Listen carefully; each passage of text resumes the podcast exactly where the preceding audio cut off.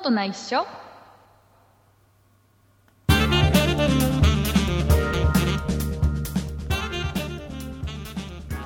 そんなことない章第275回でございます。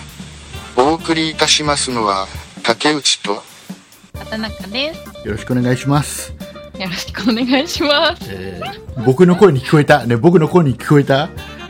えませんでしたあれ、僕の声に聞こえなかったはい作嘘ったんですかいや、これね、あのね、東東芝かなこれ、東芝だったかなあのねう、ん、うんえっとね、アプリがね、今うんまだ iPhone でしか出てないんだけど、うんうんうんえっとね、声ステーションっていうアプリが出てて、はいでこれ何かっていうとあのね、このアプリを立ち上げてうんあの出てくる文字「こんにちは」とか「こんばんは」とかいろんなあの文章が出てくるのうんそれを一個一個その、うん iPhone のマイクに向かって喋るのようん録音していくの、はいはいでそうすると一個一個全部ねあのサーバーにアップしていくのようんそうするとあの、うんそれがあの何10個とか30個とか100個とかどんどんそのサンプルが多くなれば多くなるほどうんその喋った人の声に近い声でうんうんその合成して文章を読み上げてくれるっていうへーでね今のやつは今のやつうはん僕の声を一生懸命ね、すごいうんえっ、とね200個ぐらいの単語とか文章をうん録音してアップした結果、へーでね、これがね、まだまだこれがね、レベル3らしい。うーん L さんそう、だ からもうちょっえマジかと、うん、もっとね、精度はね、良くなっていくみたいなんだけど、えー、じゃあ来週また来週はさ、もうちょっと精度 が良くあのーまだ、まだね、アンドロイドではこのアプリ出てなくて、えっ、とね、うんなんかアップルストア、アップルストア、うんうんうんアップストアでね、アップストアはい、えー iPhone 持ってる人はね、声ステーションで検索するとね、えー面白いんで、やってみやってみてください。えーいうことでございまして、たいいうことでございまはい、すえーとですね、今週はですね、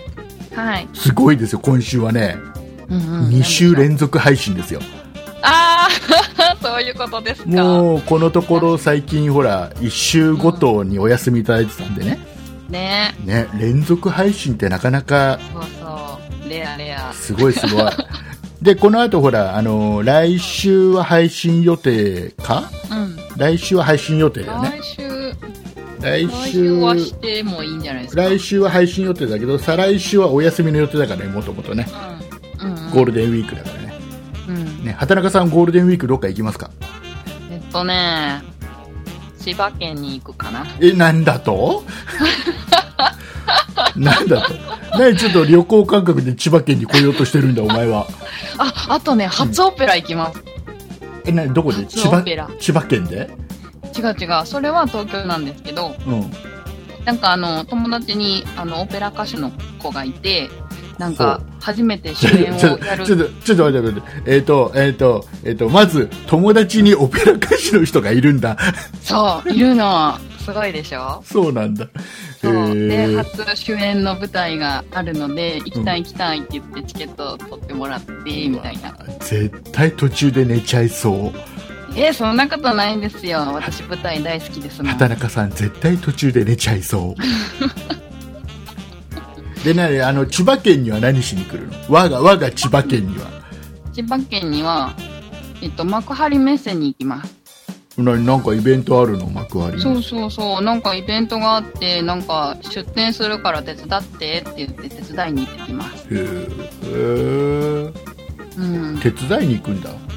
うん、手伝いにそう。で、うまくいけば、あの、おだちんがもらえるっていう。え何うまくいかなかったら何か没収があったり するのうん、おだちん出ない。あ出ない出ないただ働きまあまあ出ない程度だったらいいんじゃないかなねねでもね、うん。ねはい、わかんないけど。そんなそんな僕はゴールデンウィーク予定は、うんうん。えー今のところ何もないんだけど、うん。いいないんですかなんかね、またちょっと家族でうんうん。ちょっとオラ旅ンダ村旅行行ければなと思ってんだけど、うんうん。あの、ですねほら、1ヶ月ぐらい前に、う僕ん番組上で、なんか、あの、うん群馬の方で面白いうん。場所ないかななんて、うんうん、言ってましたね。なんか情報あったらちょうだいなんて話してたじゃないですかでその情報いくつかもらってるんでうん。それをもとにちょっあ行っとちゃいますかうん、行ってみようかなと、おー、えー楽しみです、ね思ってる。るんだけどどうなるかは分かりません、はい。行か行かないかもしれないしうん。はどうなるか分かりませんい。はい交互期待ということで。交互期待ということで、えーいうことでございまして、えー とですね、今週もですね、えーはいめげずにリスナーさんはですね、たくさんお便りをくれてまして、ねね、え。多い。えーではですね、エンディング、そろそろ終わりにしたいと思いますんで、エンディングオープニングですよ。 えーこれオープニ ングだ。もうなんか終わろうとしてた。おかしいな。早っ。えーオープニング、そろそろ終わりにしたいと思いますんで、ね。はいえー畑中さんの方からですね、これ編集、編集しないのがすごいよね。こういうとこ、普通は編集するよね、ポッドキャストってね。ねえーね畑中さんの方からですね、今週お便りをいただいたリスナーさんのお名前の方をですね、丁寧にご紹介していただければなと、このように思う次第でございます。よろしくお願いします。はい、かしこまりました。ではご紹介いたします。えー今週メールを送ってくださったのは、こよみ大好きさん、マーズさん、ママウサギさん、かがのとさん、山の中の管理人さん、トーイさん、ソニカルさん、バンブーさん、しかないキャドプラプログラマーエイジさん、ミネマサイさん、ハンベイさん、天然魔法少女さん、以上の方々です。はい、ありがとうございます。ございます。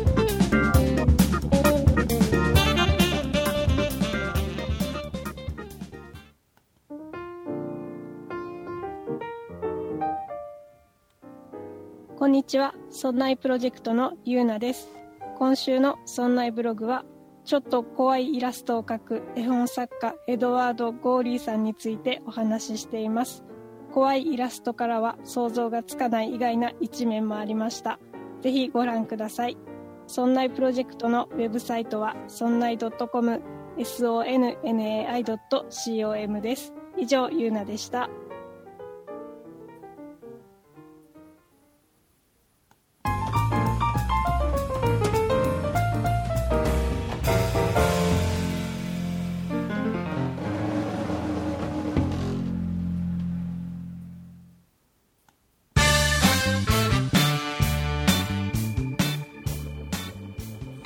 はい、えー、っとですね、えーはいぼ僕らですね、今、あのーう毎週ね、うそんのインターネットの回線を使って、はい、えーこうやって会話してるんですよ、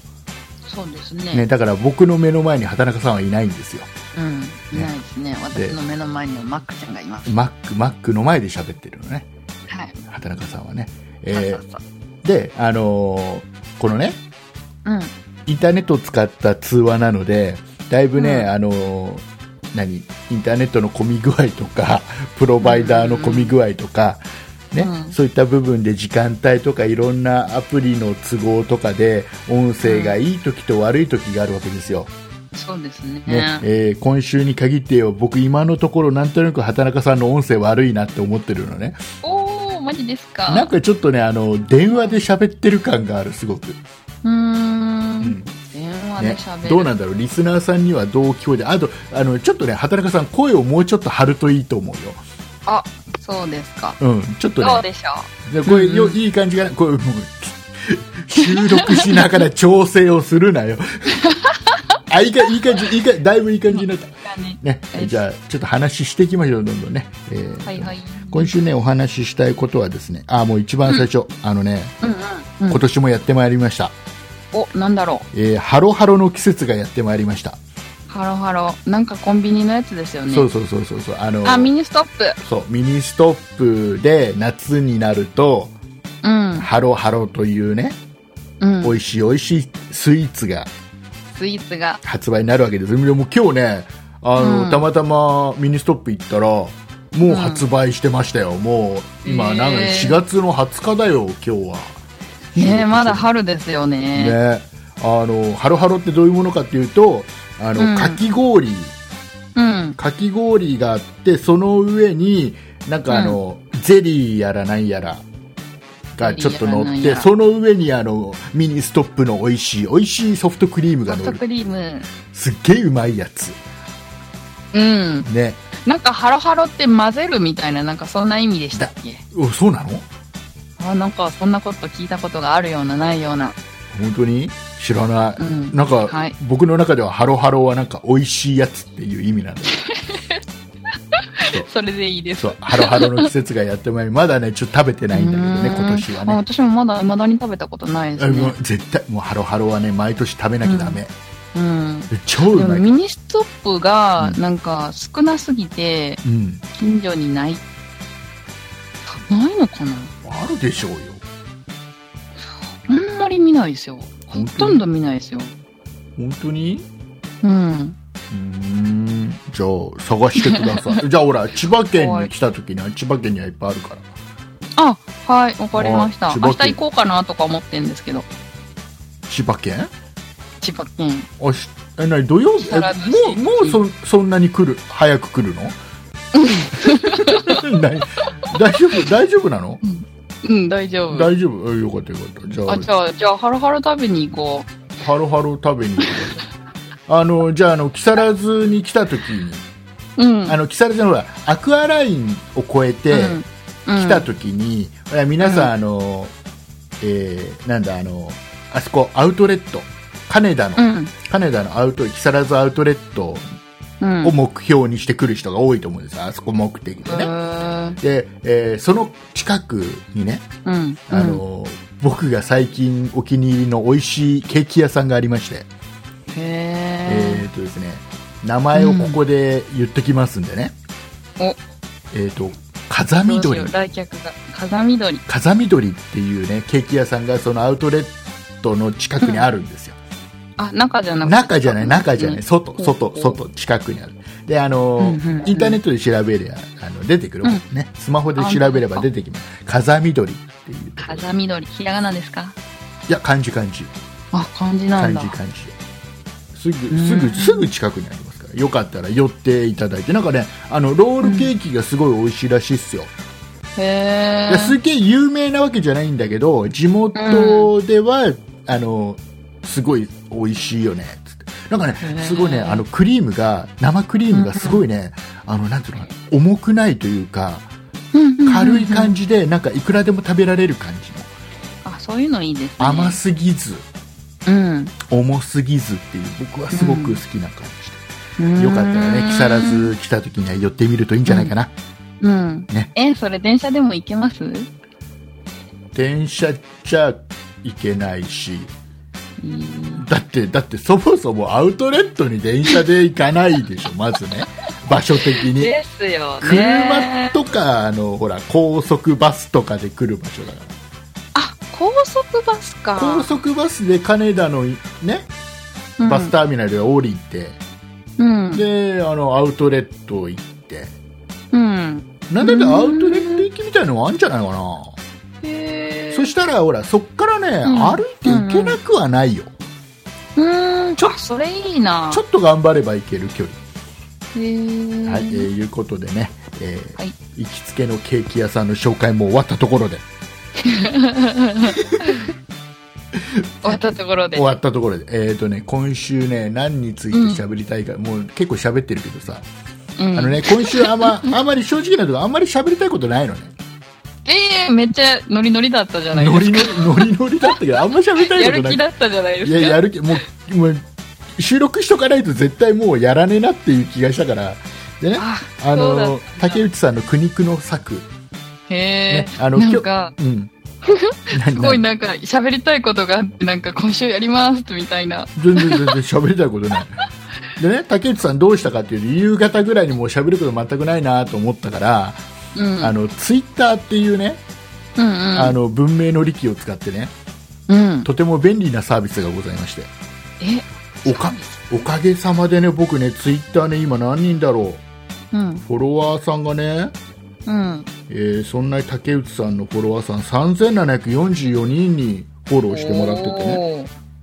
ありがたいんですけど、うん。えっ、と、このツイッターに夕方ぐらいにね、今日ね、あの、うん何か番組でこれについて竹内と畑中に喋ってもらいたいっていうお題を、うんあのダイレクトメッセージでくださいってほいうう。のを急にツイートしといたのね、そしたらうん何名かからねあのいただきまして、はい、いただきました。それをねちょっと喋っていこうかなってこのように思うお願いします。えーじゃあねどれからいこうかな、う鍋さんからいただいたはいえ。ーなちょべっとさん、ありがとうござはいいます。ありがとうございますえっ、とねちょっと端折りますようん。えっ、とね男の夢、うん一夫多妻制について語ってくださいはははは、えーいいと思います。 えー女性の畑中さんの意見も聞いてみたいですもう言っちゃ った。畑中さんは何一夫多妻制はいいと思う、うん、別にいいんじゃないですかも全う然かも養えるだけの財力があるので あれば。財財力がある 財力じゃとあと、えーねな何ですかいや気力と。あの畑中さんは例えばじゃあ、うん自分が結婚しますと、はい。ね、旦那さんに、うんもう一人奥さんがいてうもん全然 OK なんだ、ええー、OK じゃないな。なんで自分はダメなんだうーん。うーん。どうでしょうね。 どうでしょうねじゃあじゃあ僕の意見からじゃあいきますかね、うん。あのうん要は一夫多妻制っていうのはね一人の旦那さんに対してたくさん何人も奥さん、うん。うねん。これ法律上日本ではアウトですよねまあ、そうです日ね。本ではえそれはアウトで、ダメでうんで、うんえーとまあ、それを許してる国もあるわけじゃないですかうん一夫多ありま妻す制ね。 OK ですよなんつってやってるところもあって、で、うん。そもそもほら人間でもまあ動物だから、うん。えー、と多分本能的に言えば、うん。うん。まあ、一夫多妻制なんだろうねああ、そうなのだってあのあの男はうん。あのいかに自分のうこんの子孫を、ねあ、ああ、多く残すかってはいはいはいはいはいいう自分の遺伝子をどれだけ多く残すかっていうのが本能的にあって、うんで対しておん女の、人は、いかに、にあのいい遺伝子を、うんえー残すかです選よねぶかっていう、うん要は選ぶわけじゃないうんうんで、うんえー、とだからまあ多分動物的に言えば、うん、一夫多妻制っていうのは自然なんだとは思うのね,、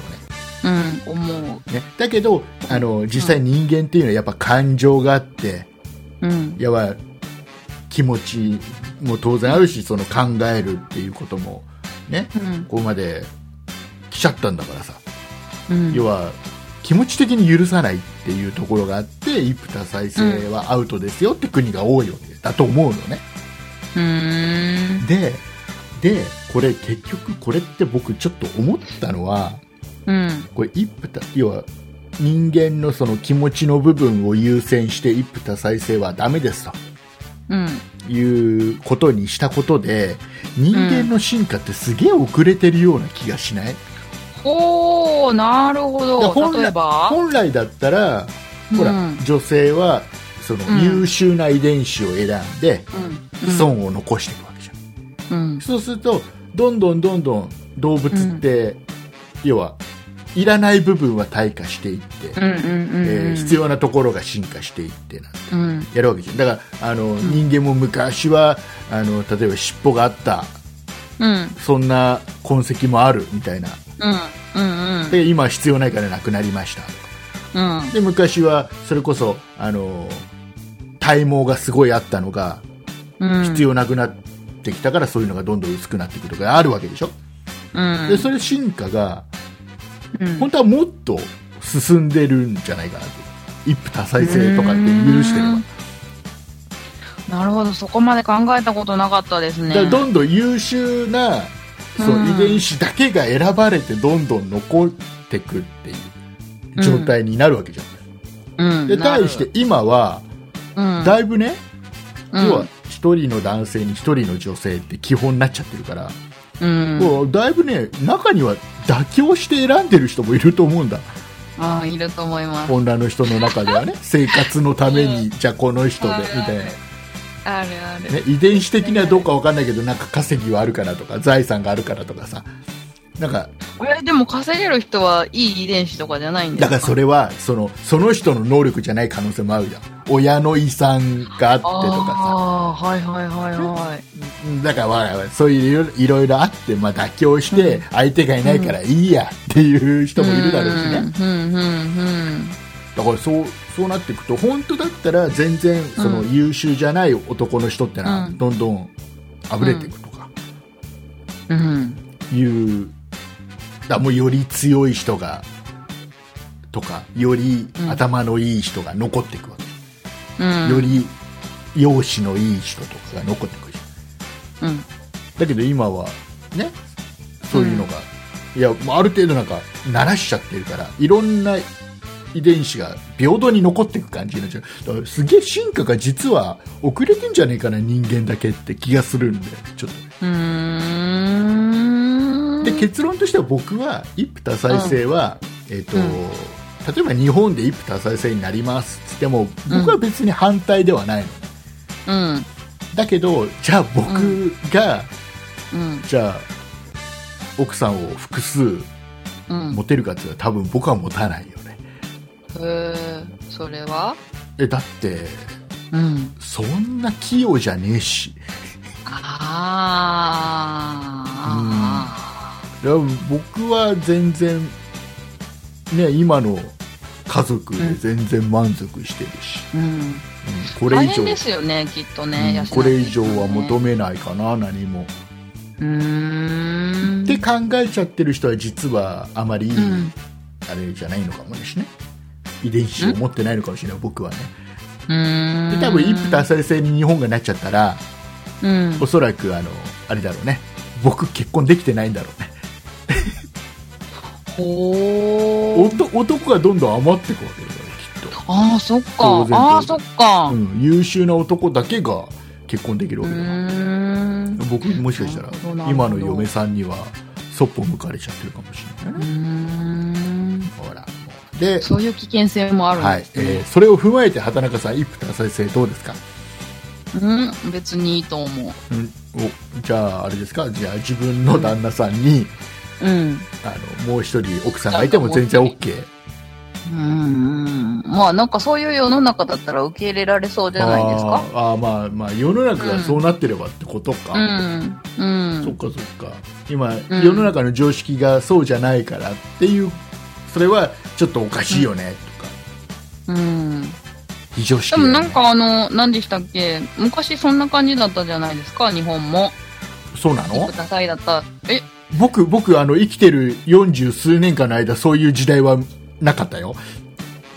あ、違う、もっと前ですよ。もっと。前なのあそれそんなに何、畑中さんって長く生きてるのいや、生きてないけど。生きてないけどそのいろいろなんかいろいろ文よ献とか。ね物件を読んでね文件ぶ物件じゃ 物件じゃない物件だとなんか家とかになっちゃ うから文献とか読んでいくとねうん。なんかやっぱりなんかね、一夫多妻いいでしょうけど、いろいろやっぱりドロドロもあるでしょうし。まあ、いろいろね。いろいろあるでしょそうなんですよね日本で何そんな時代あったっけあれあのーなんだっけ光源氏とかあの辺の時代ってそうなんじゃないですかあそうなのの戦国時代とか。えー知らない僕その頃生きてないし。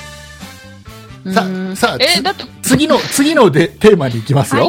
いい、いですかゴーゴえーじゃ あですね、どれにしようかな。えっ、と、じゃあ、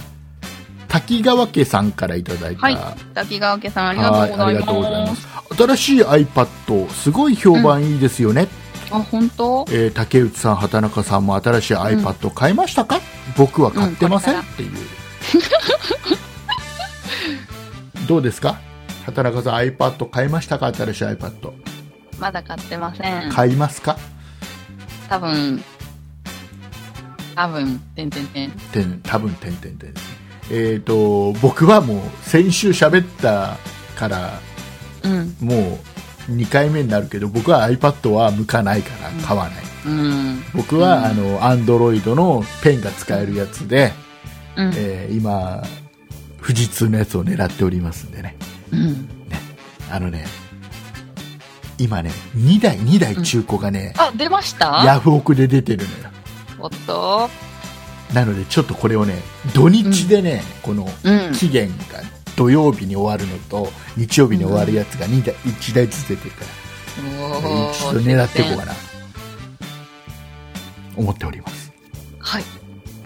えーなので iPad は僕は仕事上で使いにくいからうん。僕は iPad いらないうん。面白半分で買う感じになっちゃうね買うとしたらねうん。でも仕事であー使でいもたやいっなぱ欲しいかもしれない。だあのだから僕畑中さんにはすげえいいと思うよう iPad、ん新しい iPad いいと思うもう3万円台で買えてた、まあ、ペンは1万円ぐらいしちゃうけど、うん。あの最近あれでしょ畑中さん絵描くんでしょねそう、絵描くの。だったら絶対いいと思うよ、ねうんえ。欲しいもなうー買って買ってしまいなさいよ、ねえ。ねねえ。ちょっとまだわからないなーねえーうんじゃあ次次いきますかはい、行きましょう。えーじゃあね気になる電光石火さんからねいただいた、はいえーテーマですねえっ、と、はい気になる電光石火さはい、えー竹内さんにご教授いただきたいことがありますん。はい。昨日我が家に第一子となる女の子が誕生いたしましたおめでとうございますお、ー。おめでとうございます。えー夫婦ともども初めての出来事でして、えー浮き足立っているのは言うまでもありません、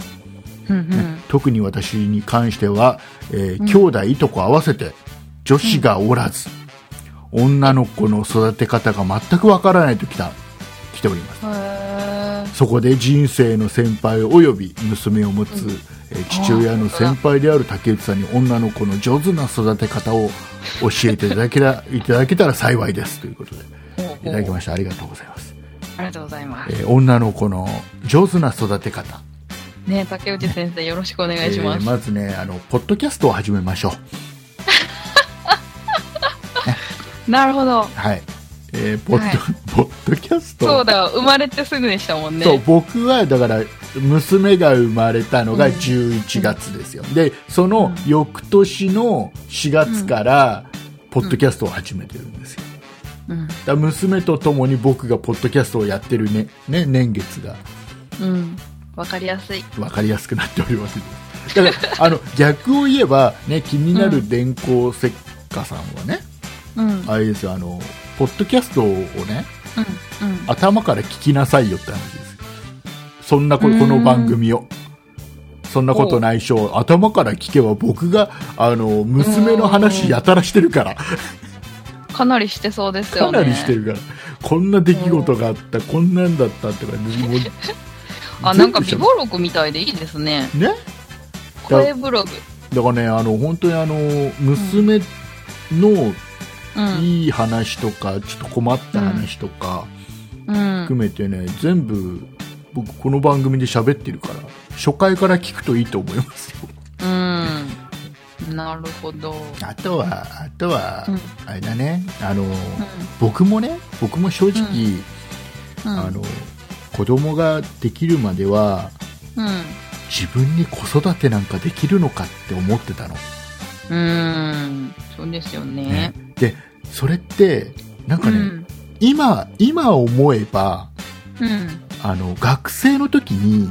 うん。自分がさ、車運転してるす姿って想像できなかった。うん。お免許取ってあんな道路をみんな車運転してる中で運転できんのかなって思ってたけど、実際免許取ってしばらく経ったら普通に運転してるわけじゃ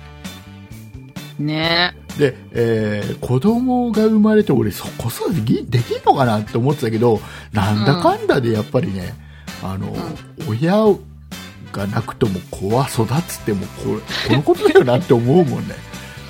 うーん。なんか逆に親がグダグダの方が子供がしっかり育つとかも、なんかそしっかりするとかも言いますしね。ああまあねう。言うんよね、あのね僕これ,、これもねこの番組で喋ったこと何度かあるかもしれないけど僕母子家庭だったのねあ、はい。小学校2年生で両親が離婚して、うん。そこからまあ5歳年上の姉と母親と3人で、うん。えーずっと暮らしてたのねうん。で、まあ、母親が、まあまあ、当時ほらバブルっていうのも手伝ってうんまあ、どうにかこうにか僕と姉ちゃん2人を育て上げてくれたのねうんで母親の役目も父親の役目も、ねううちの母親は果たしてくれたわけだよ、うんね、その時にね僕は今でも覚えてるのは母親に言われた言葉で、うん今でも覚えてるのは、うんあのお前絶対悪いことすんなようんでちょっとでも悪いことしたらうんあの要は片親だからって言われるへえでそれはすげえ悔しいからうん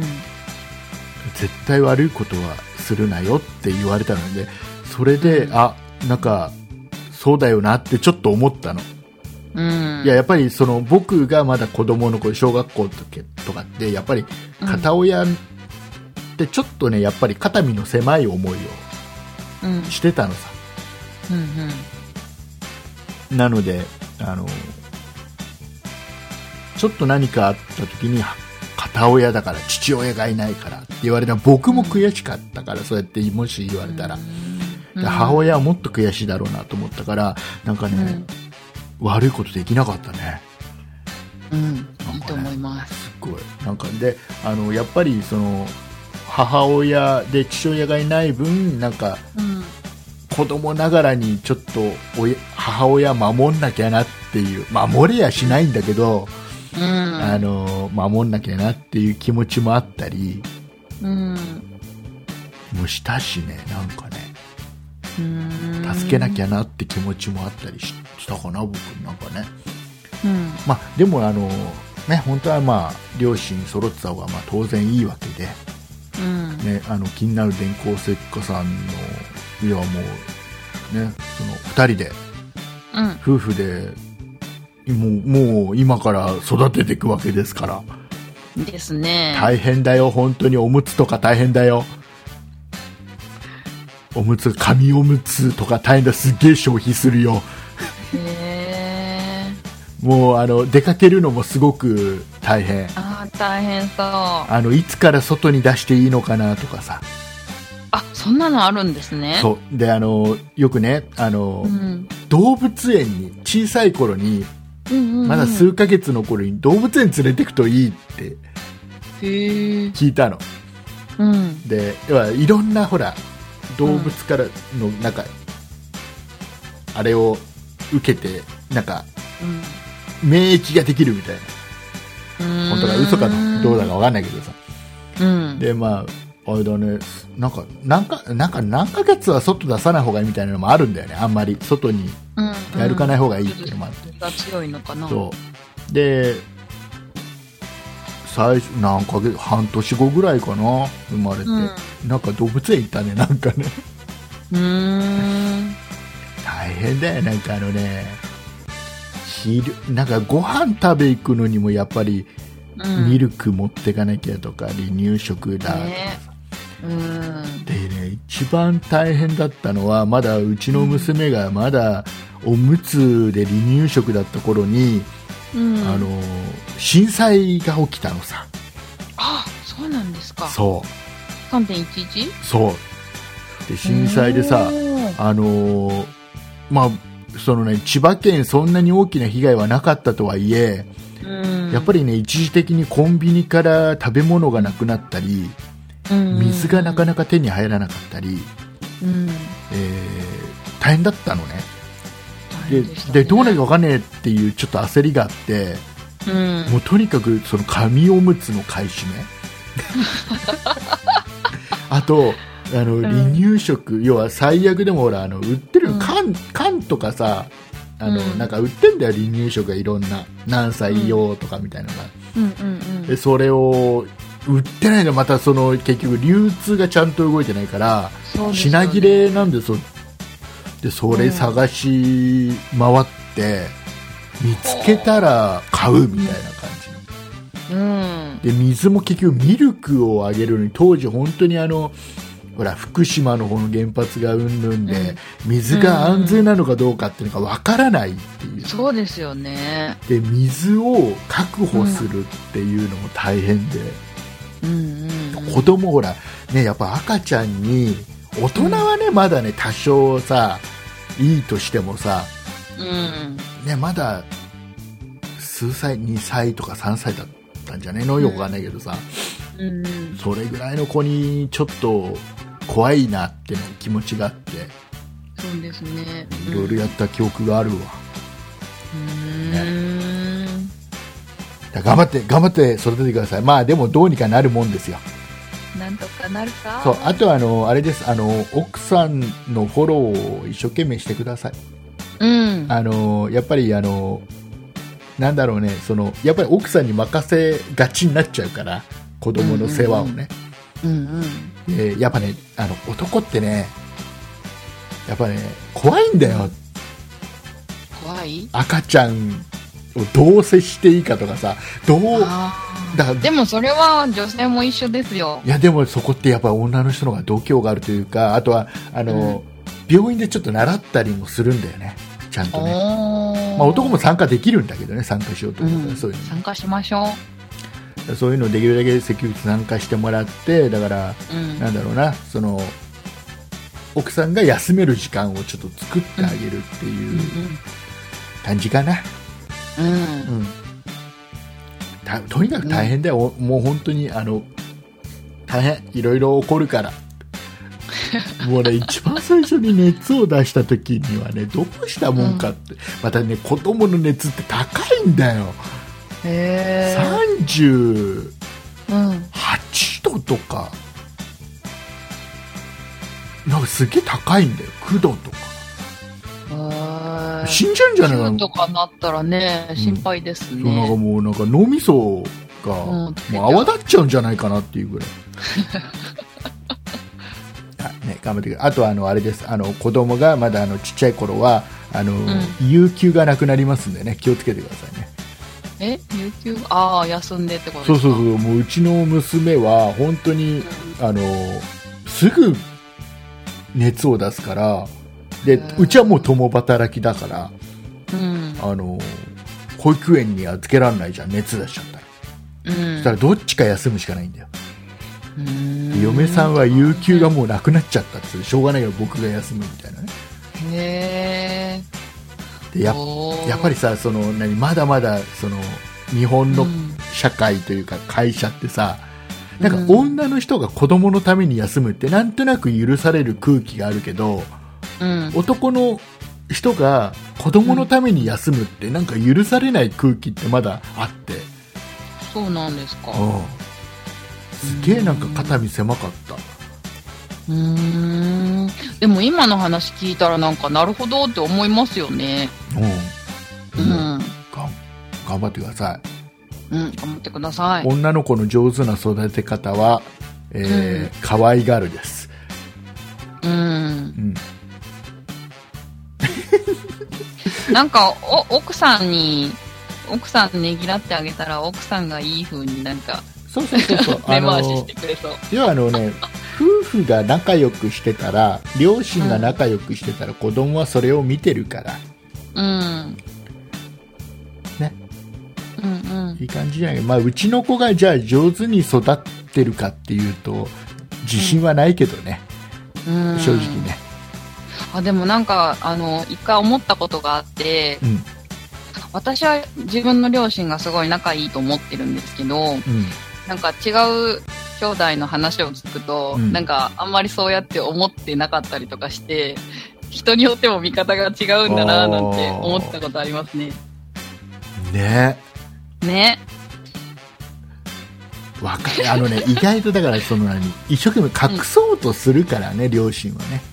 うーん。子供にはできるだけ見せないようにっていう努力も当然するだろうしねうーん、そっわか。かんないいろいろわかんないよね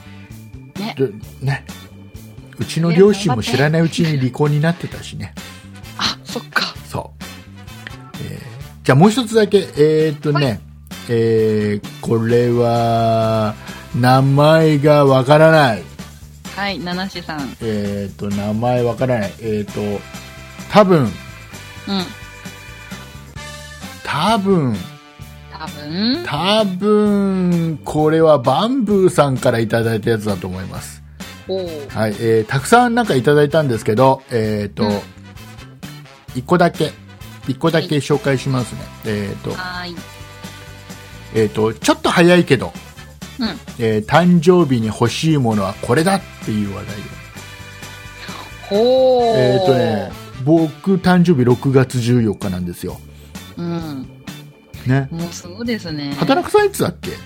12月です。ああ、まだまあ、だ。 12月14日、14つながりですね。ねやったね。一緒だね。ねやったやった。ねで、半6年月、違い6月6月14日の話をしようね。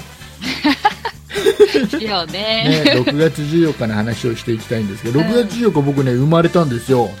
うん。うん。で、ほそうなんらで、すかあの、毎年ね、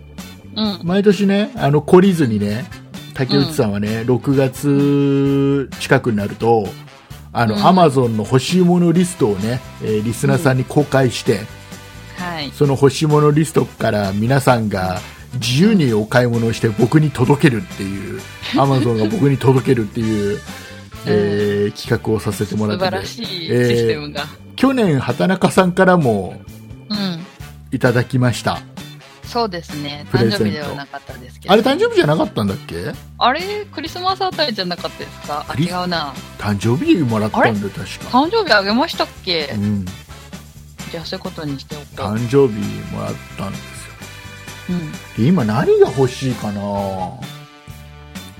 今欲しいのはうん。本当ねこれさすがにリスナーさんにはおねだりできないけど、うん。うんえっ、。とねこれ畑中さんともあの番組外で、うんえー話してるけどソニーのああ、はいはい。スマートウォッチ、スマートウォッチ。あのがっつりとしたスマートウォッチではなくて、普通の時計のうん時計は普通の時計で、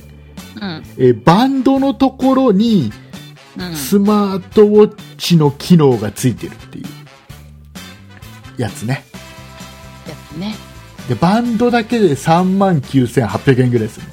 サンキュッパー。で時計が別売りで時計も、えーまあ物にもよるんだけどやっぱ3万4万する合わせると8万円ぐらいする、ああれですよね。選べるんですよ、ね。そう選べる自分で選べるうん。でバンドのところにあのちょうどあの腕の、ね、内側のところにねあのうん小さな、あの液晶があって、うん。そこに例えばスマホからさスマホに電話かかってくると誰から電話ですよとかメッセージが来たらメッセージですよとかで来たり、うん。でえっ、となんだっけここに、えー、とちゃんと何しうん心拍数を測るやつとかねセンサーがちゃんと心ついて拍数。うんセンサーちゃんとついてうん。うん。そういうのも測ってくれたりあとは GPS 内蔵しているからあ、なくなっても平気。あ、違う。地図が見れる。そうど地図は見れないんだけど液晶ちっちゃいから あのどこどこ歩いたかっていう履歴がちゃんとあれなのかな、あ残るのかな、うんで何よりもいいっていうのはちゃんとしたがっつりとしたスマートウォッチってさ畑中さん持ってるアップルウォッチもそうだけどほぼ毎日充電しなきゃダメでしょうん。うん。ね、こ無理。このソニーが出してるやつは、あうの、ん。いやスマートウォッチとしては本当に最小限のやつなんで、うんえー電池がやっぱ1週間ぐらい持つんだよね1週うん。間に1回ぐらいの充一週間はいい電いないよねこれであとはねさらにいいのは、うんえっとねうんフェリカがついてて、ペリカ。えーこれでお買い物ができるとおお腕を差し出してピコリンです、ね。腕時計だけして出かければお買い物ができる便利。ただちょっ。と残念なのはうん。あスイカに対応してないんだよねーそこ。そこ。なんかね私も今これスイカだらけ。これね多分ねスイカもうん。本当は機能的にはいけるのようん。じゃあなんでできないのって多分これ権利関係なんでソニーとうん JR の間でうん。話がうまくいってないんだろうね、うん。なんかね頑張ってほしいですね。えっ、とね見ると,、えっと I うん ID ってあのこれドコモがやってるんだっけ ID ってはーといわかんかないあと楽天エディとか、うんクイックペイとか、なうんえーあとはなんか D ポイントとかよヨドバシのポイントカードとかなんかその辺が全部対応してるみたいですよだから普通に、まあ、コンビニでお買い物する分には何の問題もないっていううん。これがねすげえ欲しいこれすげえ欲しいから僕あの今年のあの、うんアマゾンの欲しいものリストにこれ入れとこうかな、うん、誰か買ってくれるかなどうします ?2 台、3台来たら。いやいや大丈夫ですあの欲しいものリストね何台欲しいってあそっかできるそ1個しか誰かが買ってくれたら消えるからリストからか。なんだよ。なんだなんだよ。じゃあわかりましたじゃあ今今僕欲しいものリストに追加しました今今、うんこの瞬間に追加しました 買わないってこんな高いの誰もシャレの範囲を超えるっていう話ですようん。ということでえといーっうこととで皆さんもう本当にいろいろえーうん質問いただきました、ありがとうございますありがとうございまはいす。、えーまあ、そんな中、うんそんな中話すことないと言いながら一個だけちょっと畑中さんとちょっと真剣に話したいことがあってねなんだろう。あのネットの記事でねちょっと今、うん。まあ、一部でちょっと話題になってて、うん。うん。えー畑中さんこれどう思うかなっていうのを聞きたかったえっ、とね、はい子供の泣き声に、うん。えー耳栓されて心が折れたっていうブログを書いた主婦主婦の人がいてへーどういうことかっていうと、うん。えっと、新幹線に、まあ、自分子供と一緒に乗ってたとで、まあ、赤ちゃんなんだよねうん。で、えーはあのその子供が急に泣き出したとうん。新幹線の中うん。でで、えっとまあ、その母親は、うん。えっと泣き出したんで、まあ、あやすのと同時に、うんまあ、すぐその後にあのデッキに連れてってあやしたんだけど、うんあのね、その前に、ね、泣き始めた時に、うんまあ、あやしながら隣に座ってるお客さんに「すいません」って言いたくて、その人の方向いたんだって、うんしたら、うんその人がうん使ってた、えーノートパソコンをしまって、うん耳栓を取り出して耳栓して寝始めたんだってうんで、えーその人は嫌な顔もをしたわけでもないし、うんえー何か文句言ったわけではないけども、うんなんかすごくあの、うんそのお母さんは自分と自分の子供がうんなんかねなんかいないものにされたようというかないもなんかなぜかものすごく悲しくて涙が出そうになったんだってうーんその子供が泣き始めたでうんそしたら泣き始めたと同時にうんパソコンやってたんだねその人はきっとね、パソコン閉じて耳栓して寝始める隣の人うんうんを見たらちょっと悲しくなったっへえていうブログがあってでこれがいろんな意見があってねうんいやそれはちょっと、うんまあ、あの母親の方がちょっうんとわがままというか自分勝手すぎないかいとかね、うんえー逆にちょっとその隣の人もうんちょっと何大丈夫ですよとかうん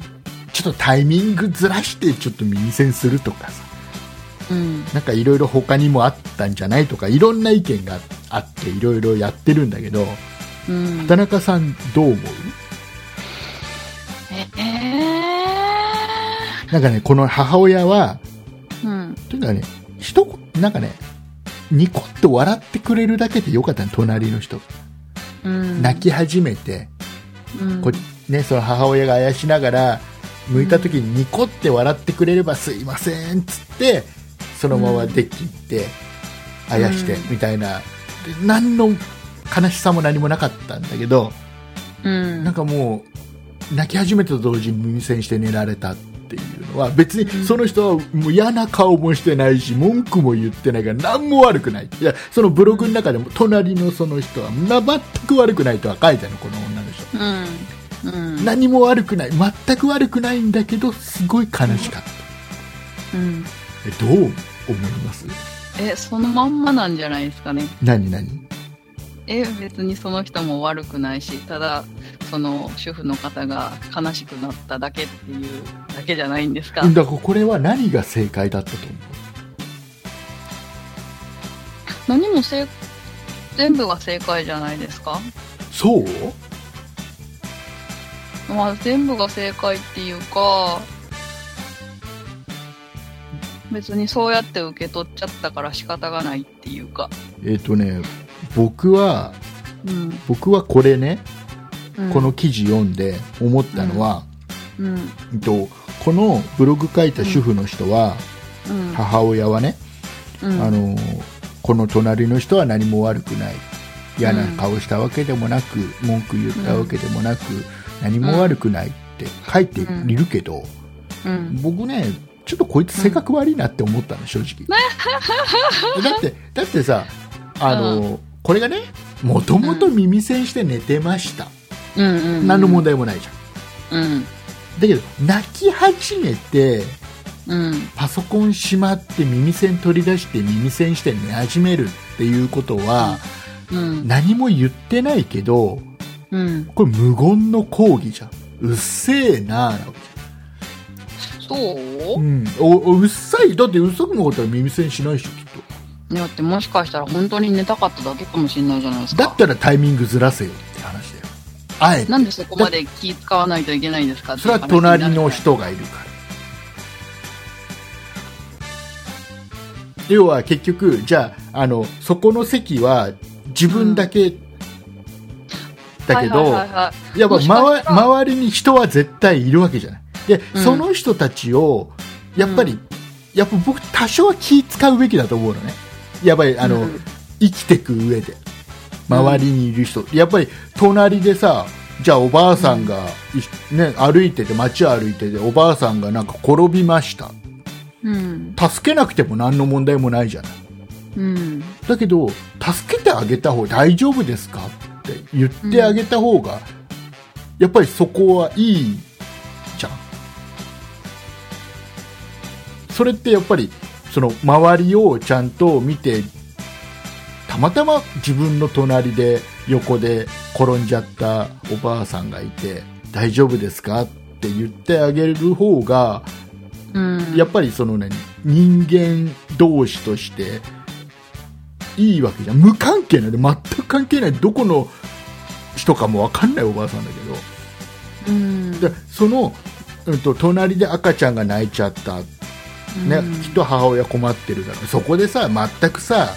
あの、うん怪しもしない子供は泣くのが仕事だからしょうがないでしょみたいな顔をしてる母親だったらうん僕も多分耳栓して寝ちゃうけ ど、ね、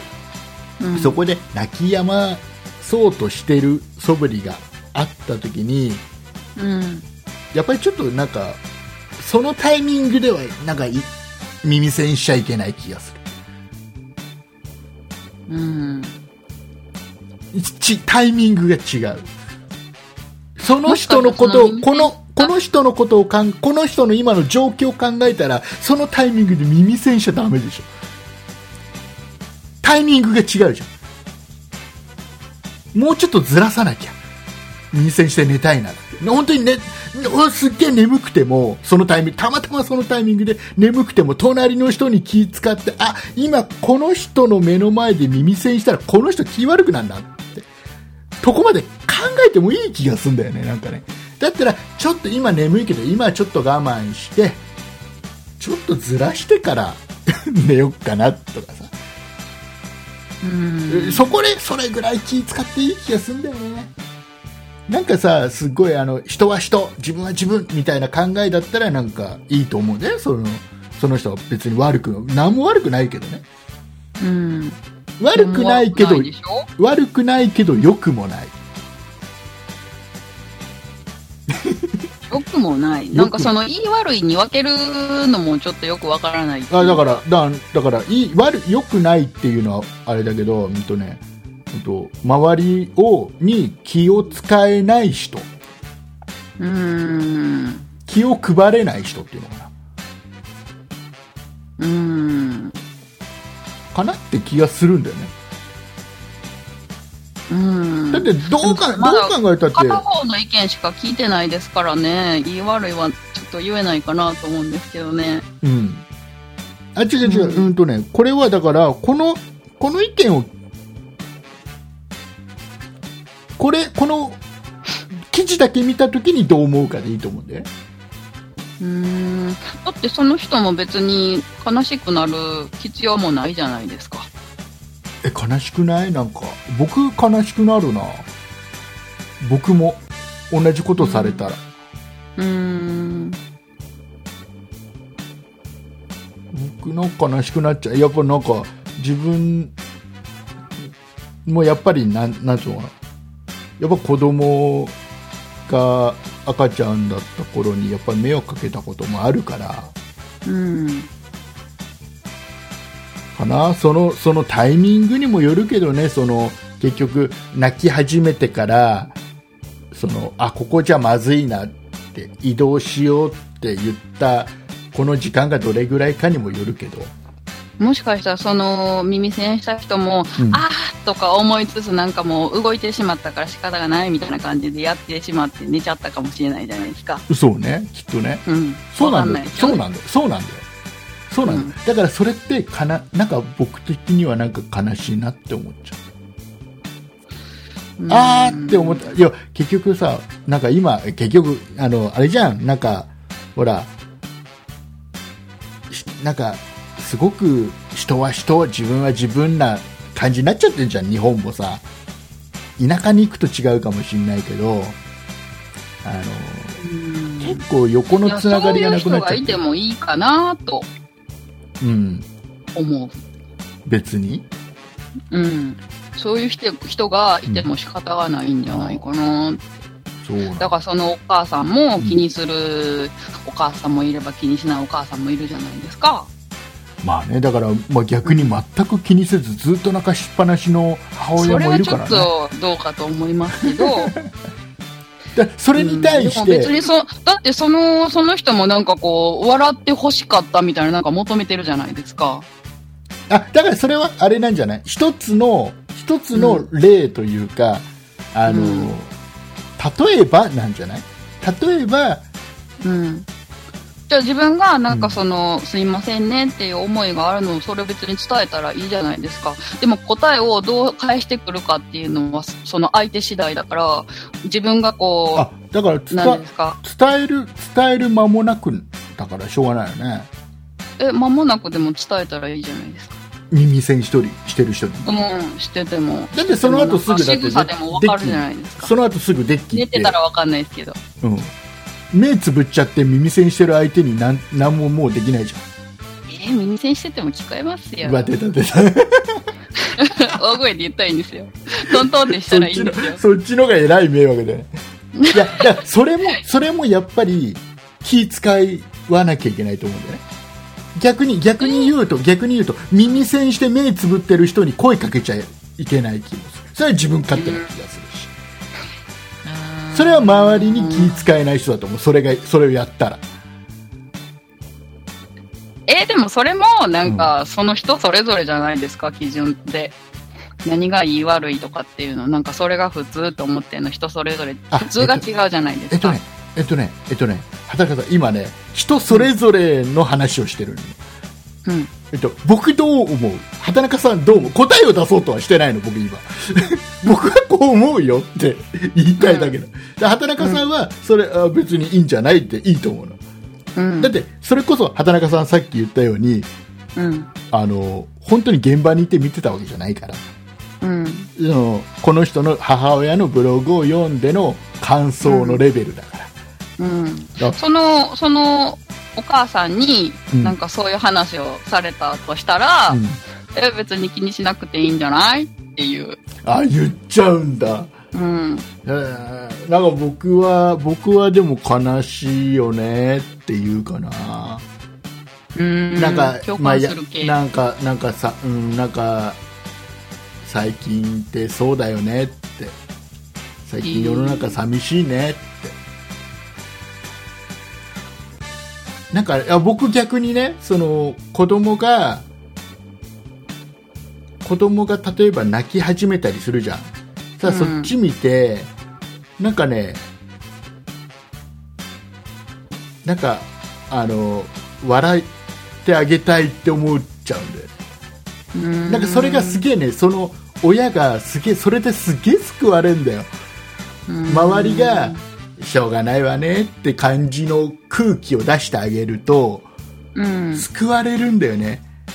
うんすっごい、うんうん、なんかなんかすすごくなんかなんだみんなみんななんかお互いいろいろみんなもうもうちょっとなんかすごい助助け合うというかなんかなんか気遣いあってもいいなって気はしちゃうんだよねなんかねすごでくも私そんなにツンケンした現場を見たことないですけどねえ何あのあれでそのその子供が泣き始めてうんうんえっとねツンケンしたっていうのがツンケン誰かが文句言うってよっぽどだようんまずそれはないんだよよっぽどじゃないとなんか誰絶かは文対句なん言わなかいおばちゃんとかが声かけるじゃないですかだからそうそれがいい、それってすごく周りから見ててもすげえあったかくな,、たくなんでそのおばちゃんいいおばちゃだんだからななんかそんなみんななんかやいやい言ってるけどそんな言うほどすさんでないと思うんだけどなうん、だからそうなってほしいなってだからこの、うんと、隣にいた人もなんかもうちょっとだけなんか気つ気使うというかあの空気を読むというかタイミングずらしてあげると、ねもっとなんかみんなが幸せだった気がするうんまあそれはそれでいいんじゃないですかうわ出た出た うんまあねまあうんそうなんだ了解しましたもうこれ畑中さんあの意外う畑中さんはじゃあ逆に逆にこのうん子供が泣き始めてうん横で泣き始めました畑中さんはどうするじゃあ逆にえー、見ますとねうおおって見ますねんうんおお泣き始めたどうしおたうどうしたって思いますねああいいいいそれがいいよねそれすげえいいと思うそれがうーんそれねで多も分何もしないですけどあねいいんだいいんだ何もしなくていいんだよ何もしなくていいのあの、うんそっち向いてなんかあの嫌な顔をするんじゃなくてすごくあの、うんしょうがないねっていうようなちょっとした感じ空気をそういう空気にしてあげるとすっげえその母親は救われななんかしょうがないとかじゃなくて、なんか興味あいいんだよそそうんですねなそんなんでいいんだよなんで泣いちゃったのかなとかでもそうそうそうそう何でもいいんだよそうそうなんかねそう無視多分この母親の人は無視された感もあるんじゃない自分被害妄想です って、まあそうやってねそうやって言ってる人も畑中さんと同じようなことを、うん、あの言ってる人も多いみたいで、うん、なんかね、例えばね、あんたの気持ちのために大丈夫じゃないのに大丈夫なふりしふりしろって、そうそうそうそうそうそう、えー嫌な顔一つせず耳栓して、ねん眠りについた隣の客に何一つ落ち度はないと思うとかね。そうそうそうそう、でうるさい勝手とに悲しくなっただけじゃないですかうるさいとか言われたわけでもないのにショック受けることあるかいとかっていう意見もあるんだけどね、うんで反面ね反面子育てって本当大変なんだなって思う、うん書いてくれた人とかうんね、えーうんうん責められてる気持ちになっちゃうんだよっていう風に思う人もいる同情されたかったとか同情ではないんだよ、同情があるかわかんないですけど、うん、同情ではないんだよ、うん、うん、だから人それぞれその時々の心境にもよるあのあのね畑中さん うん畑中さん人それぞれでまとめちゃったらこの番組全部無になっちゃうからだって人それぞれだもんあのあのね畑中さんねそんなことないっしょって僕の勝手なことを喋って畑中さんの勝手なことを喋ってリスナーさんそれを聞いてまたいろいろ考えるのがこの番組だから人それぞれっていうとあの、うん多分喋ることなくなっちゃうから そう、うんあのとだこれ私はこれにはだからこ答えはないのようんで畑中さんが言ってることも正しいし、うんこの反応してねいろんなことを言ってる人もみんな正しい誰も悪くないんだよ、うんだけど、うんとんあでもう一つ、もう一つそのその投 稿者の母親の人うんはその後その後ね、うんもう一回ブログを投稿してるのうん。ねえー、と今日は何一晩経ってだいぶ冷静になった耳栓をして耐えてくれた女性には女性だったらしいね隣あ、ですね女性なんだ。女男性に性はかと思った。今感謝しかないです私がずうずうしかったですって反省の思いを綴ってるってうんうん。なんでそう思ったんでしょうね。えー僕は単純に、えーと書かなきゃよかったなって思ったんだと思うで収めるのにこう書いただけで悲しかった気持ちがなくなったわけではないと思うこれははいね、はい。僕はそう取ってるのねこの母親の人はなねるほどまあ、わかんないですようね。ん、うーんとね彼女はは、えー丁寧なメイクとかツヤツヤの髪とか、ブランド物のハイヒール一方うんの私はヨレヨレのパーカーにすっぴんボサボサまとめ髪あでー出た出完た全におばさんだった半分はやっかみだったのかもっていうことも書いてるみたいなんか、マインドが低す低そ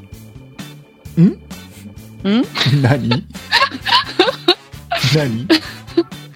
マインドが低そどういうことう。なんか、被害妄想入ってそう。あ、それもなんか竹内さん流にしたら、なんかそう、なんか収めるために書いたのかもしれないけど、あこれ多分そうだろうね収めるために書いたんだと思う、別にそんなこと書かなくていいじゃないですかね。あ、うんと、言っちゃえばもう、もともとのスタートのこのブログも書かなくてもよかった話なんだけどね。うん悲しくなったってでも個人ブログだから別に書いてもいいですけどねだからこれは、これにほら、思った以上に反反響があったから。うんだから、これ、なんで反響があったかっていうと、うんうん結局、これに答えがないからなんうだん正解がないからなんだよ。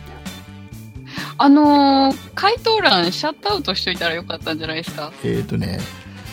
そういう話じゃないと思うよ。そうしたら気兼ねなく発信できるんじゃないさあ、えーリスナーの皆様はどう思いましたでしょう かもう、そう締めるしかないね。えーいうことで。うんあれうんうんって言っといたらよかったのかなうん何が何 がはい、えーいうことでございますもう今、今あれだよね、畑中さん最後に余計なことを言ったなって僕今思ってる。はいあの、すっごいなんかあの、今のはちょっと余計だったと 思う。えーはい、はい、いうことで。はい、えー、リスナーの皆様はどう思い ますか2回目はい。もう、えーいうことでございまして、えーはいあ、やばい、今週もすごい長くなっちゃったね、なんだかんだね。うんえーいうことでそろそろじゃあ、とっととエンディングに行きたいと思います。はーい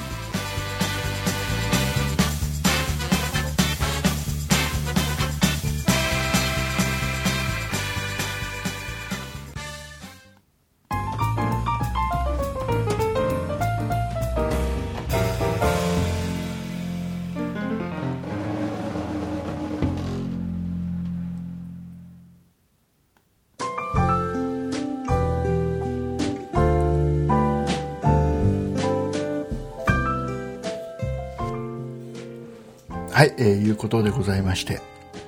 はいえーたくさんメールをいただいておりますんで、メールもはいはいご紹介しないとね、はーいまずいんではないかなと思いますので、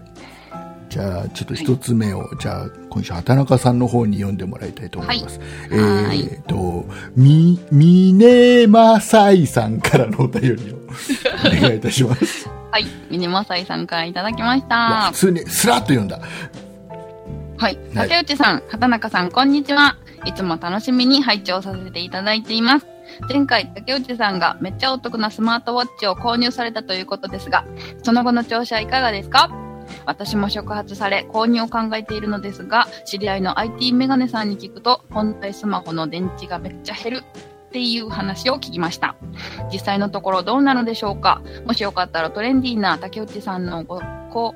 察などいただければ幸いです。これからも配信楽しみにしています。ご無理はされないでくださいね。といただきました。はい、ありがとうございありがとうまございす。ます。えー今週ここまで聞いてくれてるかな、大体。みんな。えエンディングまでってことですかそうそうそうそう。なんか行本、くでしょう。本編の後半でもういいやになってんじゃねえかと。えうー、ん。ミネマサイさんありがとうございます。ありがとうございます。えっ、と、僕が購入いたしました、えっ、と、はい4000円台の、うん。これ4000円台だよね、スマあホれ。3000円じゃなかった。 3000円台だったっけえースマだーと思いトますけど。ブレスレット、こっちじゃなくウォッチ、まあ、スマートウォッチ、うん。まあ一応時計も見れるからね。うんこれね、とてもいいんですよ。あの、先週の、えー配信の記事の方にはね、この商品の、あの、リンクを貼ってあるんで、えーたくさんそのリンクを踏んでくれたみたいで皆さんね。えーありがたいことにね、あの、見ると、これね、何が何台売れたかっていうの、そのリンクを踏んで何が何台売れたかっていうのだけは見れるんですよ。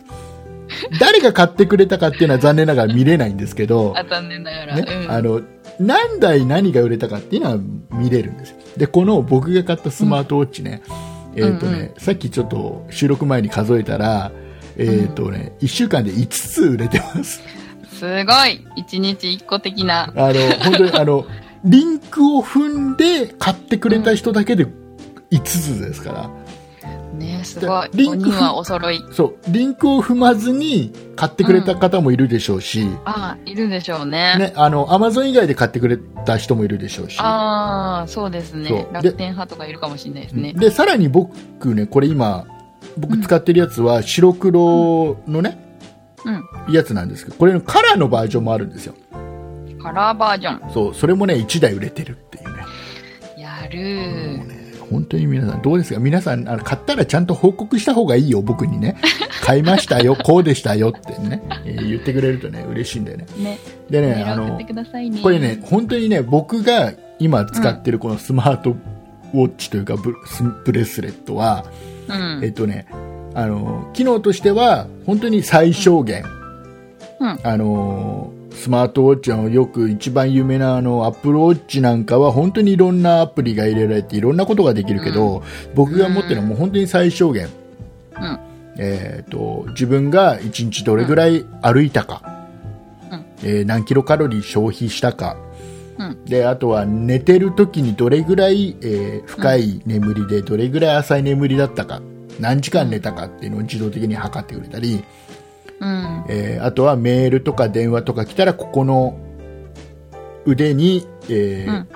通知が来てブルブルブルって震えて教えてくれるとか、いいですね。あと普通に、えー自分の方に液晶を向ければ時計が見れる。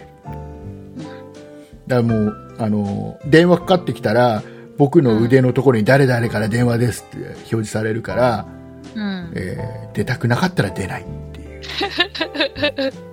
で、LINE が来たら LINE のちょっと頭の部分だけは表示されるから、うん。えーあ、なんだ、畑中さんからか、じゃあ返事はいいや とか、えーそういうことができるわけですよ。見て見てですね、本当に。あの、 本当にね、あの、何が言って、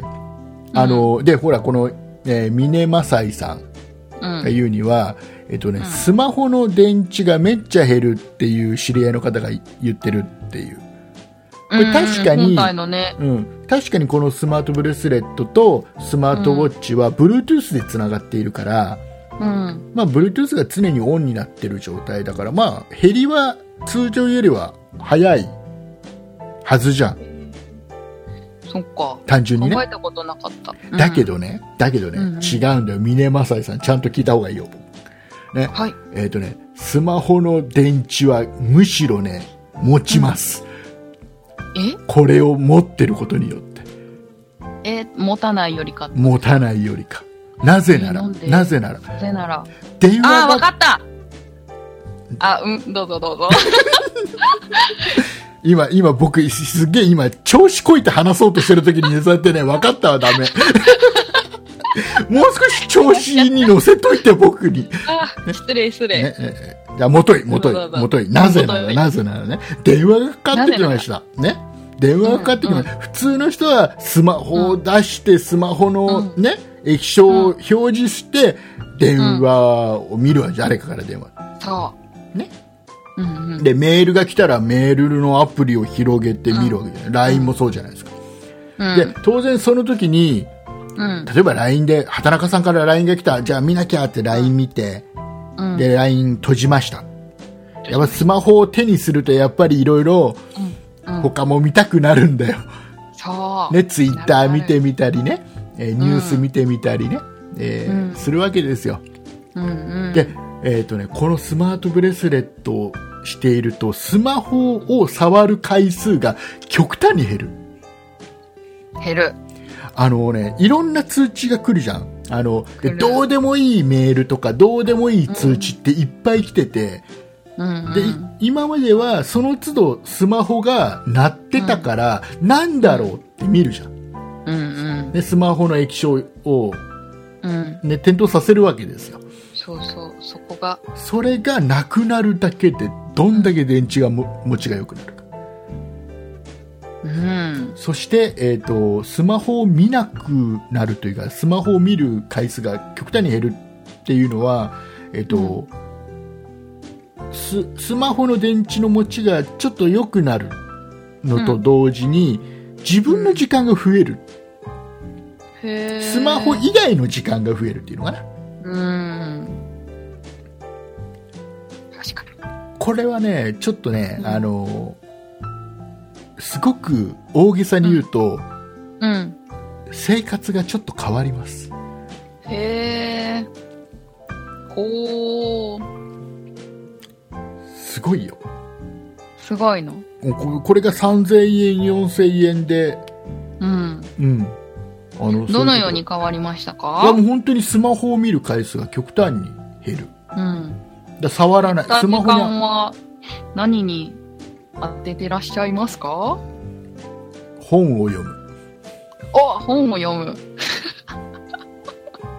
嘘、嘘 で、すかせう嘘え、嘘嘘、あら本、本は読まない。そんなに読まない。読むとしてもきっとスマホで読んじゃう。うーん。えーなんだろうね、なんだろう。あのーなんだろう。暇な時に、うん。時間つぶしでスマホを見るよりも、うん。うえー他のことしてることのが多くなったかな。ーん。なんかゲームやってるのをやめたら時間がいっぱい増えたとかはありますけどね。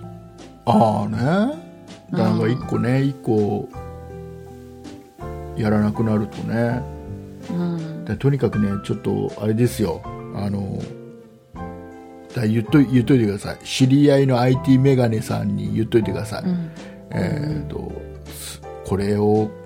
スマートウォッチとかうんつけると、スマホの電池むしろ持つらしいよ。うん。なんか違う原因があったりするかもしれないですね。ね。ねなんかね。えーでもこれ本当に、本当にこれは僕は本当に買ってよかったと思ってる。だそうですよ、リスナーさん。で、えっ、と、んあの、あの、畑中さんはちょっと耳塞いどいてもらいたいけど、はい、多分絶対僕アップルウォッチは買わない。うん。もあのういいと思う。というか、スマっ、スマートそウォもッチ、そも、スマートウォッチを買わない、僕は多分。うん、あ、スマートブレスレットがいいってことです。そうそうそう。え、なぜならこのやつは本当に機能が限定されてる代わりに、充電が1週間は持つから。うん。でもなんか、その、同じような機能があって、うん。お安く買えてだったら絶対みんなそっち行きますよね。そうそうそうそう。うん、ただ、思います。あやれることってやっぱりアップルウォッチとか代表するスマートウォッチの方が圧倒的に多いんだよねうん。でもそこまで使いこなしてる人いないですよね。いないのかなどうなんだろうわねかんない。私の周りには持ってる人も少ないし、で使い僕こねなしてる人も少ない。え結局あれでしょスマートウォッチってさうん。寝てる間充電するでしょアップルウォッチって今する。でアップルウォッチもやっぱりあれでしょ寝てる時の状態を本当うはん。チェックしてくれたりする機能もあるわけじゃん、 ああ、あるのかなあれそうなのかなないのどうなのあ多分あると思うんだよねうん。ね今なんかあの、うん iPhone に入ってるヘルスのやつが、なんか入ってるんじゃないかなあ。あはいはいだからそれ違うのかあなたの眠りはとてもいい眠りですよとか気をつけた方がいいですよとか、でもそれって iPhone に入ってるから、なんかそれ枕元に置いてたら、なんか、ってくれますよね。うんなんて。ね ね僕僕今これは本当に1週間に1回で、うん。えっとね、ちょっとお風呂に入ってる間だけちょっと充電しとこうとか、うん。えっと朝ちょっと準備してる間だけ5分、うん10分だけ充電しとこうで十分もうほとんどずっとつけっぱなしうん。なんかその準備してる間もなんか歩数とか稼げそうだからつけてたいですね。本当はねでもほらあの朝ちょっといろいろ顔洗ったり、うんまあ、防水だから全然いいんだけど濡れてもいいんだけど、うんで顔洗ったりちょっといろいろするのに、まあ、ちょっと外すのね、うんその間どうせ外してるなら充電しとこうかなっていううん。うん。ねで、うんこれがいいなっていうのはもう一番電池が持つなっていうところがあるんでうんでそれの進化版として今欲しくなっちゃってるのがさっき言ってたソニーのうん。この普通の時計のこのベルトのところにこの同じような機能がつくっていうあれが欲しいすっげえ欲しいだけど8万来月とかぐらいには買ってんじゃないですか。いや、わかんない。8万、8万は高いよね。とでも時計で8万って普通じゃ普通か。安いっすよね。そっか。いや、高いのはね、17万ね、下手したら何百万とかするからね。そうそうそうそうそう。安い安い。そう。安だいのかなから、すごくね、やっぱりね、スマートウォッチあしてないとこでもろそれってがうん。あのー、耐久年数っていうんですかどれくらいなんでしょうね。何のソニーのうん、そうそうそう。あの、あウォッチの本体だったり、そのベルトの本体だったり、耐久年数って何何年は持つよとかって。そうそうそうそうそう。え、つ大事に使ってりゃずっとなんじゃない中身の問題とか、なんかアプローチも3、4年ぐらいしか寿命がないとかなんか言うじゃないですか。ああ、まあね。だからまあ、どうなんだろうね。うん。まあでもほら、新しいの出たら今度ベルトだけ変えればいい。あスマートウォッチの機能は、スマートウォッ時チ計のは、方は、時計の方ただのは、時計時計はただの時計だから。ああ、そうかそうか。じゃあ3万ぐらいで交換できるってこそうそうそうそうそう。だと。あかあ、じゃらあいいいいと思う。いいよね。いいとこ思いれます。これ欲しいんだ。えーもう一方ご紹介していいですか。メールの方、えーしがないキャドプログラマー、エイジさんのお便りをご紹介してください。はい、ご紹介します。しがないキャドプラプログラマー、エイジさんからいただなんきました。かそれはあのオープニングの最後にも噛んでなかっやっぱ り。もう一回いきまた。はい。す。しがないキャドプログラマー、エイジさんからいただきました。はい。竹内さん、畑中さん、こんにちは。週に3回は Amazon から物が届くエイジです。当然、購入の際にはそんな経由で購入しているのですが、以前は、あ、踏むの忘れた。踏むの忘れた。踏むの忘れた。ということが何度もありました。あ、1回しか言ってないんです。意味わかんない、意味わかんない。現在は、村内経由の Amazon リンクをブックマークに登録して購入しています。これでもう完璧です。最近のおすすめは、5 Seconds シャインという爪を磨くアイテムです。効果は抜群でピカピカになった自分の爪を眺めて喜んでます。お二人は最近購入してよかったなと思うものがありましたら紹介してください。ではでは、といただきました。はい、ありがとうございます。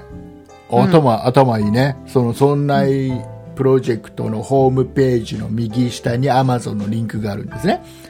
ではいこれを踏んで、お買い物をしてもらうと、Amazon でお買い物をしてもらうと、そんなプロジェクトの方に、えーちょっとした紹介料が入るっていう仕組みなんでございまして。仕組みでございます。はい。えーこのリンクを、もうブックマークに入れちゃうと。ねだからいちいちそんなプロジェクトのホームページに行かなくても、え、行かなくても、うちょあちょちょっとできるもう自分のとこのね、ブラウザのブックマークにはもう、もともとそんなプロジェクトのこのリンクがうん。あるから、そこから行けばいいっていう。ね、楽ちん。素晴らしい。もう、あの、全リスナーさん、そうするといいと思いますよ。全リスナーさんがそうするといいと思いますよ。そうですね。ね、えー全リスナーさん、まあいいや。 ありがとうございます。もう本当に、あの、このね、本当にね、その、なんだろうな、うんちょっと協力してやろうっていう、この気持ちがすごく嬉しくて、ねえ、ねありがたいですね。あの、お金よりも気持ちがすごく嬉しい、一番。うんね。えーありがとうございます。で、えっ、と、何あの、ファイブセカンズシャセカンズシャイインン。えー爪研ぎ。僕、これね、なんかね、テレビで見たことあるんだよ。へえ、私初めて聞きました。すなんっでげえで、すっげえ売れてんだって。爪、ん爪研ぎ、これで爪をね、あの、ん磨くの。すっげえピッカピカになるんだって。テレビでやってたへ。え、へえ、想像がつかない。いや、もうこれ、ま、マジ、ちょっと検索して買った方がいいと思う。わかりました。じゃあ、なんか後で。流行ってる風だよ、これ。うーん。 もう畑中さんなんかほら、爪を常にピカピカにしときたいタイプの人じゃん。そうそう、してたいタイプで、ねできないタイプ。よ世の中にはほら爪をピカピカにしてたいタイプの人と、うん。別に爪ピカピカにしたくないタイプの二通りに分かれるじゃん大体うん、多分人間っ。てさ、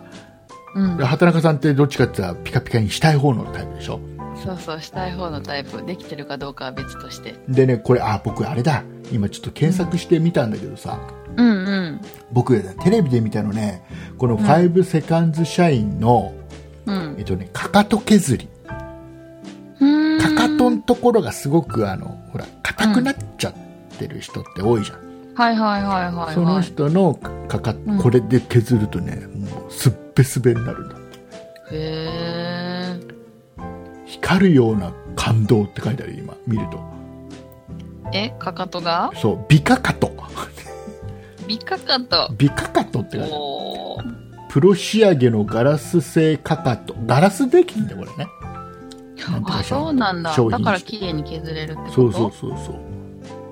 うーすっん。ごいこれねえっ、とね今アマゾンで検索したらこれかかと削りが3100円、へ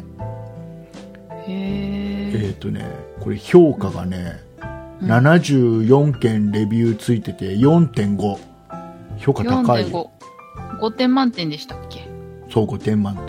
点。で、うんえっ、高いとすね、えっ、と、爪研ぎ爪の方のやつは、うんえっ、とね、1780円。うーんでこれはねまあまあえーいいと値段しますね。 223件レビューついてて、うん、星4、で4。まあでも4もね、なんかねいい方ですよね。ベストセラー1位って書いてある。へえ、すごい。これ、いいんじゃない僕、どっちかっていうと、かかとの方が欲しいかな。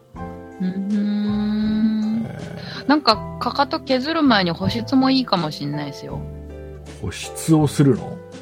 うん。あんまりほら足を保湿するとさうん。臭くなっちゃうといけないじゃん足がえ、え足何をになる足が蒸れて臭くなっちゃうと嫌じゃあ、そうなんですかん知らない知らないけど蒸れるあ僕ね僕ねあのあれだよあのね僕今週からね、えー足は臭くならないです、ん意味がわからないんですけど。 なんであのねあの仕事用の靴下をね、うん。紺色とか黒とか仕事用だから、ねうんあのスーツに合うような靴下を仕事用でちゃんと買うんだけど、もう今までの靴下全部捨てたから僕、うーんでね。あのイオンでねうん。イオンでそのえ、スーパーのイオンですかそううそうそうそうイオンで、はいはいはいあの売ってたのはなんかね、えーファブリーズと共同開発した靴下へえ。香ってんですかいやなんか多分匂いがあれなんじゃない、うん。へえ。だからねすっごいあのほら僕営業じゃん仕事営業だからはい。で革靴を履くじゃん吐きますでね。一日ほぼは履いたままじゃんうん。なんかすげえ気になるんだよんな匂うんじゃないかなってああ。であのーやっぱりお風呂入るときにすごくやっぱ足の裏はすごく丁寧に、指の間とか足の裏すごく丁寧に洗うし、か、うんうんなんかねや嫌なのすごくやっぱり蒸れるは蒸れるからうんずっと履きっぱなしでさ革靴履きっぱなしで、えーだからそれが匂ったら嫌だなってのあって、うん。でそういうのもあってねでそのファブリーズと共同開発靴下でね 全部一新したから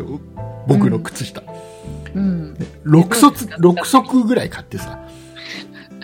えーまあ今までのやつ全部捨てて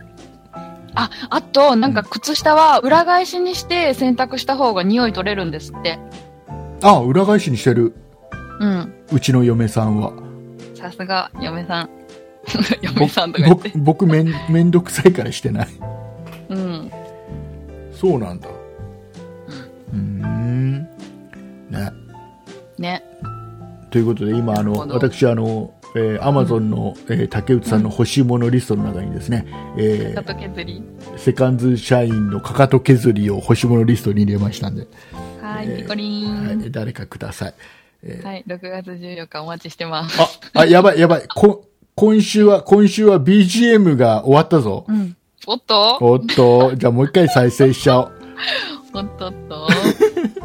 これ 一応ね、B、 2時間 BGM、コースですか BGM ね、これ一応ね、22分ぐらい流れるようにしてあるんで、エンディング。さすがにエンディングで22分喋んないだろうっていう前提のもとね、あらあら。ね、終わるっていう。うん。はい、えーいうことで、えっ、と、一応ね、あのーうん。このホームページの方のこの配信の記事の方に、えっ、とね、5セカンズ社員のリンク と、僕が今おお気に入りの、一押し。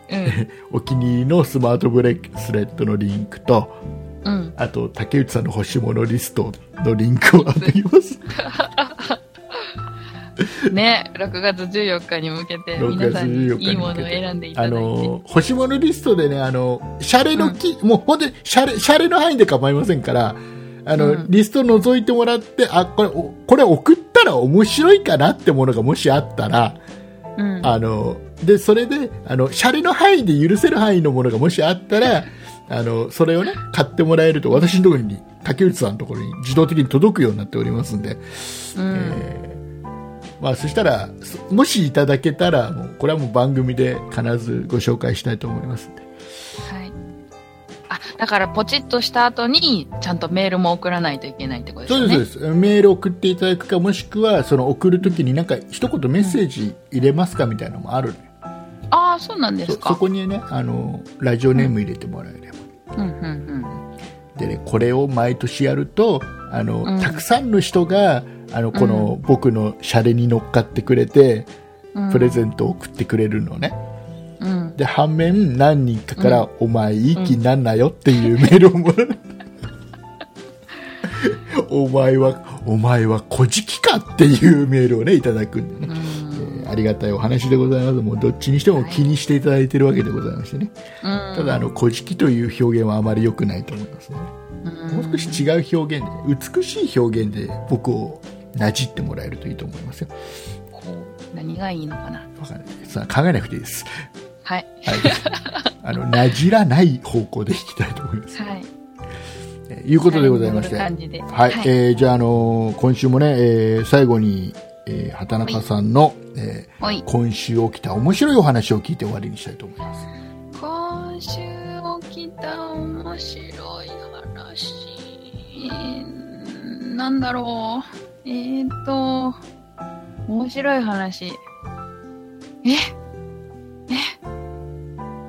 あ、ちょっと、ちょっとすっと出てこないです。もうやだな、畑中さんなんかもうそうやってもう急に振られたような感じにしちゃって、ちゃんとえ、打なちんかはそんな話しま打したち合わせでちゃんと振るからちゃんと言う人、もうあるから大丈夫なんて言ってたくせにそうやってもう、え、言ってないですよ。今聞いたような言い方して、さあ、聞かれもしてないですよ。さええあないの本当にないのうん。あ本当にないえのねなんこかあったっえけな、ー今週はないそうですないそうです。はい、えーいうことでございますじゃあ畑中さんもうしょうがないからうん。告知して準備してなかった。ちょっと待ってくだ準備さそいこも準備してなかったから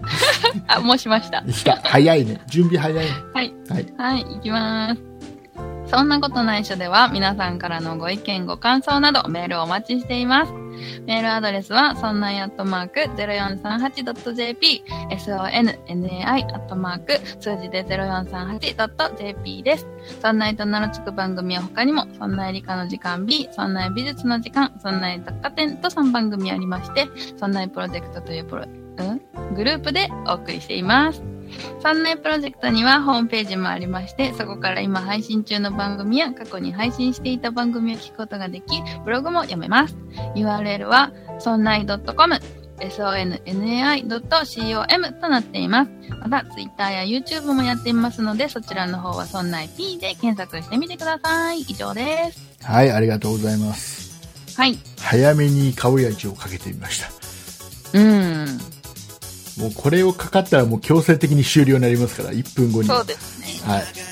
えーいうことでございまして。もう今週、どうなのんどうなの今週の点数どうなの畑中さん。えー、どうかな